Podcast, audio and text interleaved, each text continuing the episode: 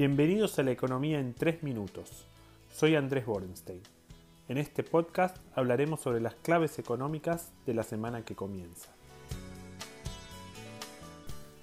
La serie de la deuda está en sus capítulos definitorios. La Argentina ofreció en su cuarto intento 53 dólares cuando solo tres meses atrás estaba dispuesta a pagar 40. Es el máximo esfuerzo que puede hacer Argentina. Y el último. Algunos acreedores ya aceptaron, pero la negociación sigue.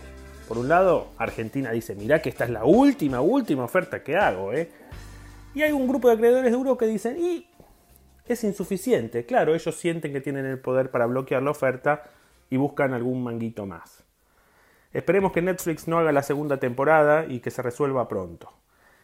Yo soy optimista porque del otro lado, por más duros que sean los acreedores, no están los famosos fondos buitre que estuvieron en la última vez. Es importante aclarar que esta es una negociación relativamente chica. La Argentina está reestructurando solamente 67 mil millones de dólares, lo que equivale a alrededor del 18% del PBI de este año, que como sabemos es mucho más chico que del año pasado. En total, la Argentina debe 323 mil millones de dólares. Cuando sacamos la plata que Argentina le debe a su propio Estado, al ANSES, al Banco Central, nos quedamos en que Argentina debe 203 mil millones de dólares. Si a eso le sacamos lo que le debe al FMI, al Banco Mundial y a otros organismos internacionales, solamente se deben 128 mil millones de dólares. Es decir, esta negociación es algo relativamente chico en el total de la deuda argentina. Con esto voy al punto de medio punto más, medio punto menos, no va a cambiar la historia macroeconómica de Argentina. Con esto quiero decir que no importa el problema de la deuda, importa la solución que tengamos después.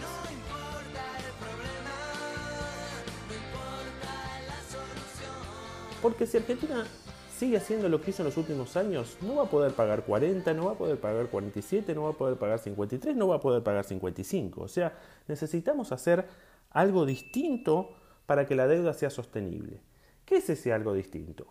Por un lado, crecer y por otro lado, dejar de tener déficit fiscal. ¿Cómo se resuelve esta ecuación? Bueno, parafraseando el gran Tano Pazman con su no te pido 28 pases como el Barcelona, yo diría no te pido que seamos como Noruega. Tratemos de imitar Uruguay. Los economistas del gobierno piensan que el principal problema de la Argentina es la restricción externa. Esto quiere decir, cuando la Argentina empieza a crecer, le faltan dólares para importar. Muchos otros economistas pensamos que el principal problema de la Argentina es su bajo nivel de ahorro. Eso a la larga genera problemas de inversión. Ahora se está pensando la agenda post pandemia. Es una oportunidad para barajar y dar de nuevo. Tratemos de no reinventar la rueda.